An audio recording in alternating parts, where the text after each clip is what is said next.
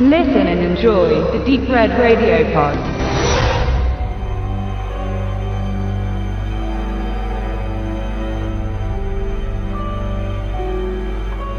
The Monster lässt in Verbindung mit dem Cover bzw. Filmplakat, auf dem eine scharfzahnige Kreatur zu sehen ist, kaum Zweifel offen, dass es sich um einen Horrorstreifen handelt. Er beginnt aber auf andere Weise, wie es auch einst From Dusk Till Dawn tat, der sich von einem Gangster-Road-Movie zu einer Splatter-Orgie entwickelte. Gab es bei der Tarantino Rodriguez Gaudi einen harten Break, wo von jetzt auf gleich die eher realistische Möglichkeit zur übernatürlichen Gewaltfantasie mutierte, so geht The Monster einen seichteren Weg, der die beiden unterschiedlichen Bahnen parallel zueinander verlaufen lässt. Brian Bertinos Geschichte startet wie ein soziales Drama, ein trüber Blick in eine Mutter-Tochter-Beziehung. Kathy hängt an der Flasche und die Sucht bestimmt ihr Leben. Ihrer Tochter kann sie kein stabiles Umfeld bieten, weshalb sie beschließt, ihr Kind Lissy zum Vater und Ex-Mann zu bringen. Ihr Weg im Auto führt die beiden durch eine verregnete Nacht über eine wenig befahrene Waldstraße. Ein Wolf betritt den Asphalt und der dichte Schauer lässt ihn nur schwer erkennen. Kathy fährt das wilde Tier an, gerät ins Schleudern,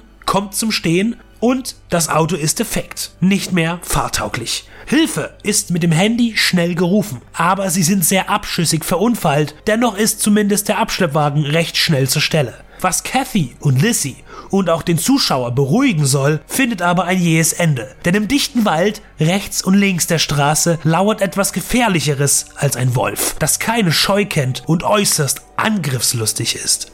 Der Regisseur und Autor von The Monster ist Brian Bettino. Er machte 2008 mit The Stranger Geld und von sich reden. Der Home Invasion Thriller war ein gelungenes Debüt und lehrte Liv Tyler und Scott Speedman das Fürchten. Dann war lange Ruhe um den Texaner. Erst 2014 kehrte er mit dem wenig beachteten Mockingbird als Regisseur zurück und dann zwei Jahre später mit seiner dritten Regiearbeit The Monster. Während der furchteinflößenden Ereignisse auf der Waldstraße werden in Blenden immer wieder emotional extreme Szenen aus dem Leben von Mutter und Tochter gezeigt. Scott Speedman, wieder dabei, tritt als Vater einmal für wenige Sekunden auf und lässt einen ins Grübeln kommen, denn auch er scheint Geist der Flasche verfallen zu sein und ist damit als besserer Elternteil auch eher fragwürdig. Kathy wird gespielt von Zoe Kazan, Lizzie von der beeindruckenden Jungdarstellerin Ella Ballantyne.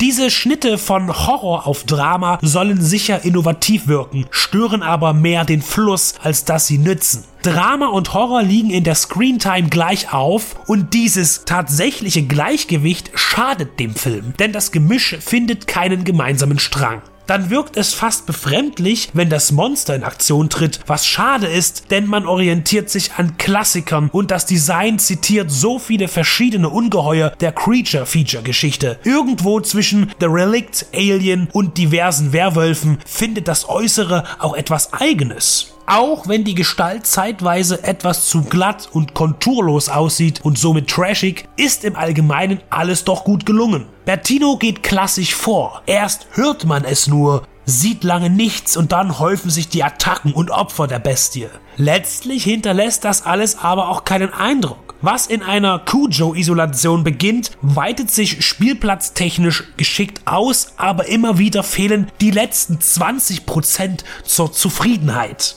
Die Ansätze des Drehbuchs sind vielversprechend und die Umsetzung gekonnt mit schauwertereicher Optik, aber trotz all der Dunkelheit bleibt The Monster doch blass und mittelmäßig. Und das ist besonders tragisch, da man sich viel Mühe gab und weitestgehend auf lächerlich vereinfachende Computereffekte verzichtete. Man hätte gut daran getan, das Drama zu reduzieren und sich mehr auf die Horrorthematik zu konzentrieren.